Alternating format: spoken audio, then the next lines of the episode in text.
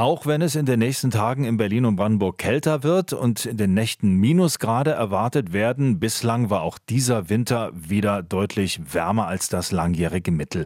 Wir wissen, dieser Trend hat mit dem Klimawandel zu tun und hat enorme Folgen für Mensch und Natur. Was das speziell für Tiere bedeutet, die sich im Winterschlaf befinden, will ich mit Julian Heiermann besprechen. Er ist Wildtierexperte beim Naturschutzbund Deutschland, kurz NABU. Guten Tag, Herr Heiermann.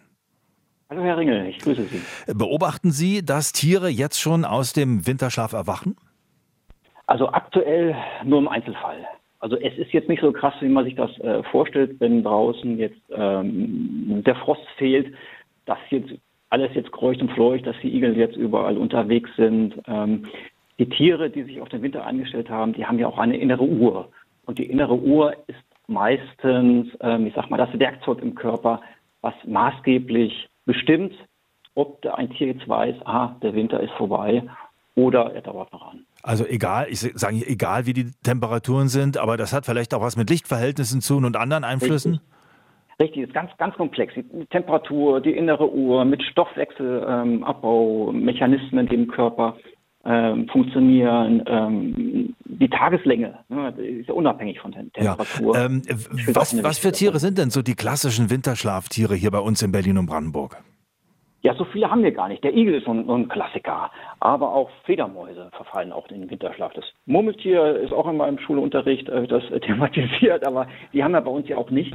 Es gibt aber auch noch eine andere Gruppe, ähm, die sowas ähnliches wie Winterschlaf halten. Das sind die Amphibien und die Reptilien, Frösche, Kröten, Molche, Eidechsen und Schlangen. Die verfallen dann in Winterstarre. Bei denen ist das ein bisschen anders. Wenn die jetzt quasi, ähm, sag mal, auftauen, wenn es zu warm wird, dann können die tatsächlich auch schon jetzt aktuell draußen unterwegs sein. Momentan beobachten wir das ja nicht. Wir vom NABU haben ja vor Ort unsere Amphibienschutzzäune. Aber wir haben tatsächlich in den letzten Jahren haben wir schon Ende Januar die Krötenwanderung am Start gehabt. Und das ist natürlich viel, viel zu früh. Ja, aber ist das jetzt so, dass man sagen kann, gut, die Tiere richten sich irgendwie auf die veränderten Verhältnisse ein oder ist das mit unmittelbaren negativen Folgen für diese Tiere verbunden? Also das ist schon ein Problem. Also ich sage immer, wir Menschen, wir haben ja das Klima kaputt gemacht. Und im Laufe der Evolution gab es ja immer Warm- und Kaltphasen. Aber momentan, das ist ja quasi wie ein Zeitraffer. Da kommen die Tiere quasi gar nicht hinterher. Ich, Im Sommer sind die Auswirkungen noch krasser mit der, mit der Dürre, äh, Trockenheit und so weiter. Aber auch den, den Winter, den haben wir ja auch kaputt gemacht. Und in gewissermaßen können unsere Tiere sich darauf einstellen. Aber wir wissen ja gar nicht, wie es in zehn Jahren aussieht, wenn wir dann vielleicht ja gar keinen Frost mehr haben. Und das bringt in der Ökologie tatsächlich sehr, sehr viel durcheinander. Und vieles können wir vielleicht erst erahnen und wissen noch gar nicht, wie es dann in der Realität dann später aussieht. Ich würde gerne mal noch andere Tiere mit ins äh, Gespräch bringen, nämlich die Bienen. Da hört man immer mal wieder, die fangen schon an auszuschwärmen und äh, wenn dann noch mal richtig der Frost kommt, dann haben die ein dickes Problem. Wie schätzen Sie das ein?